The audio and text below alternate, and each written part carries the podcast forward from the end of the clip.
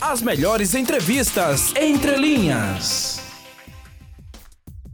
Temos aqui na linha a professora né, da rede pública e privada de ensino, Jandete Melo. Professora Jandete, seja bem-vinda. Boa tarde, João. Boa tarde, Cícero e Nicole. Nós aqui agradecemos né, ao espaço e boa tarde aos telespectadores também. A ideia aqui, é, é, Jandete, é que a gente possa né, fazer de forma bem objetiva um bate-papo sobre essa questão da, da, da priorização né, da vacina dos professores, é, tanto na rede pública como rede privada. E aí eu queria já inicialmente começar esse bate-papo sabendo de você de forma objetiva por que você é, entende que o profissional da educação deve ser considerado prioridade para vacinação? Pois é, a grande pergunta, não é, Cícero? Por que priorizar professores e profissionais da educação? Bem, se os profissionais da saúde são fundamentais para trazer o horizonte da vida, os do ensino são igualmente imprescindíveis para propiciar o horizonte de futuro de nossas crianças e jovens, né? Então, nós vivemos dias difíceis onde no nosso estado atualmente temos mais de 4.200 mortes. E entre essa quantidade, nós temos aí mais de 60 profissionais da educação, somando né, rede pública e rede privada, onde esses profissionais tiveram suas vidas ceifadas pelo Covid. Então, é de fundamental importância que haja essa vacinação o mais rápido possível, principalmente para os professores, profissionais da educação que já estão com aulas presenciais, né?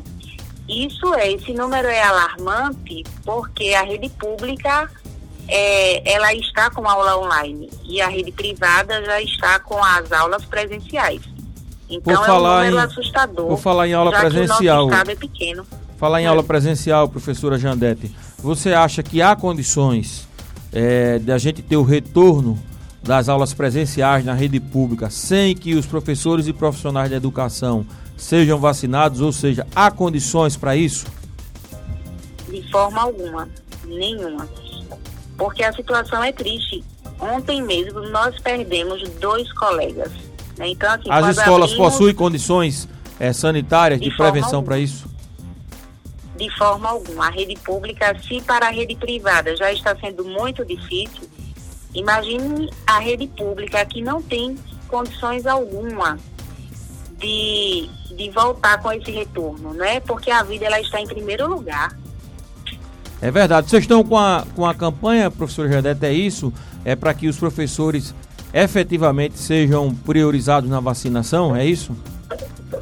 Sim, nós é, começamos a campanha no mês de abril. O professor também é linha de frente, vacina já onde os professores da rede privada, né, vêm gravando seus vídeos e pedindo aí o apoio do nosso prefeito JHC, do nosso governador Rinan Filho, para que agilize a questão da vacinação, porque nós estamos trabalhando frustrados, com muito medo.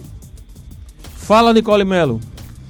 Então, Cícero, é, nós deixamos uma enquete né, lá no nosso Instagram para saber como os nossos ouvintes, é, se eles concordam ou não e como eles se comportam, né? E 75% deles, Cícero, também concorda que as aulas, né, só podem voltar após a vacinação dos professores, principalmente na rede pública. Número expressivo, né? Muito 75% expressivo. dos que votaram são favoráveis que as aulas presenciais só voltem a partir da vacinação, não é isso? Exatamente. E a maioria dos argumentos era a questão da falta de estrutura nas escolas públicas, né? Que é uma realidade é, do Brasil que está aqui em Alagoas.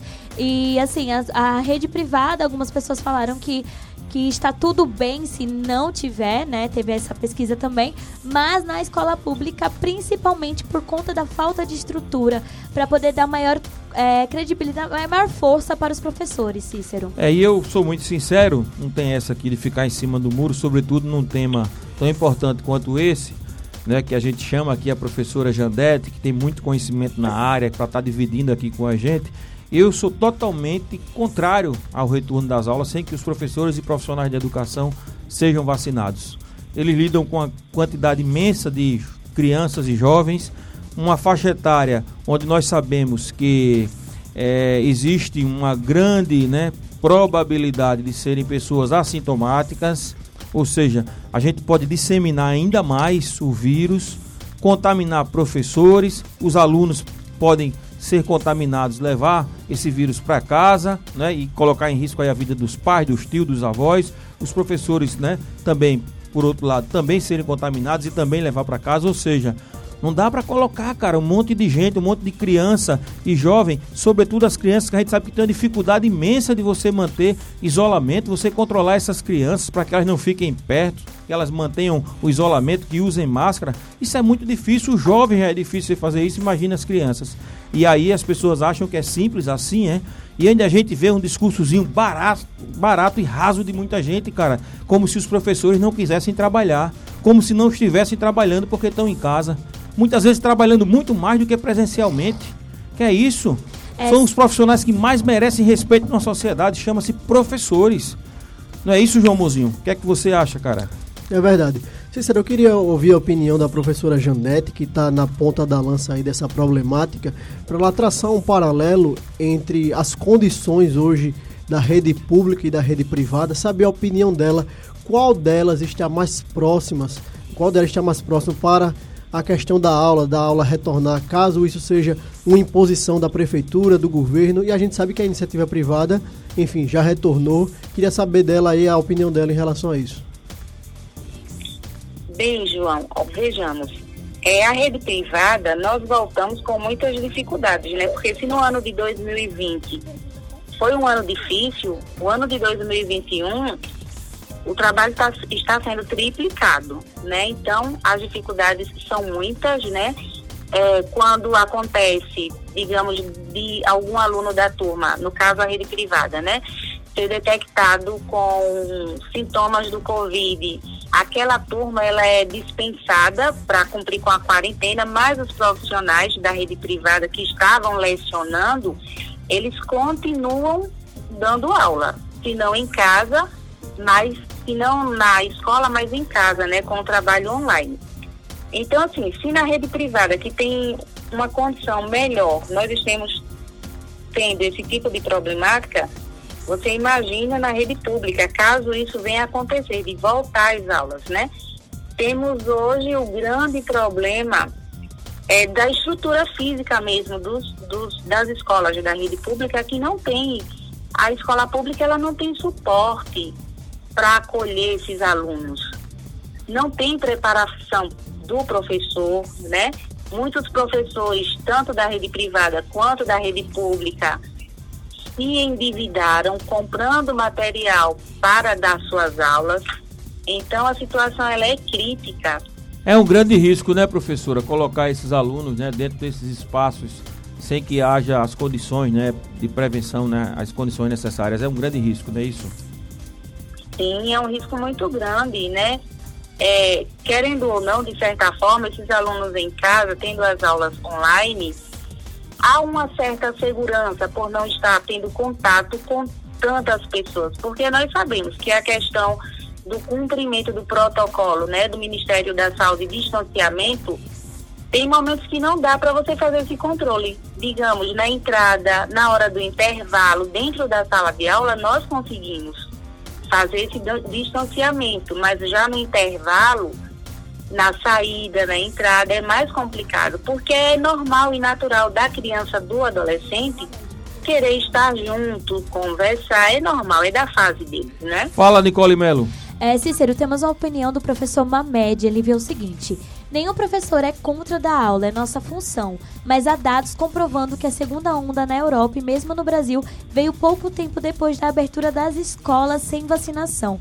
Manaus foi a primeira capital a abrir as escolas e nós vimos no que deu depois. A rede pública mal a banheiros e lavatórios. Quem dirá existe mecanismo de higienização adequada. Foi a mensagem enviada do professor Mamed aqui para o nosso Instagram. É, um relato importante do professor Mamed, um conhecedor, um importante ator social aqui de nossa cidade, conhece a realidade. E é verdade, são dados, né, cara? Ou seja, há uma correlação, um nexo de causalidade entre a abertura das escolas com o aumento né, do número de casos de Covid em países onde você abriu as aulas aqui no próprio país sem dar né, a devida, a devida, o devido atendimento, né? a imunização, enfim. É, professora Jandete, para a gente finalizar aqui, é, como é que está a participação das entidades de classe, como elas têm atuado frente a essa problemática? Bom, é bem complicado, viu, Cícero? Porque, assim, nós esperávamos mais, né? No caso, do sindicato da rede privada. Esperávamos mais ações, mais atitudes, e, no entanto, isso não acontece, né? É, em março, no dia 4 de, de março de 2021, é, o MEC comunicou que iria, né, que os professores iriam entrar no grupo de prioridades. E aí a única coisa que o nosso sindicato da rede privada fez foi fazer requerimento para o município e para o estado. Porém, é, a vacinação está chegando aos professores, né? Foi anunciado ontem pelo governador que os professores de 55 a 59 anos serão vacinados. Mas assim, essa vacinação está chegando até o professor seguindo o calendário do Ministério da Saúde, né? E não por uma luta propriamente do sindicato, né? Então, os professores da rede privada hoje, infelizmente, sentem só sem apoio, né? Porque não há uma fiscalização do nosso sindicato, não existe esse apoio, esse acolhimento e infelizmente nós estamos só nessa luta. As melhores entrevistas entre linhas.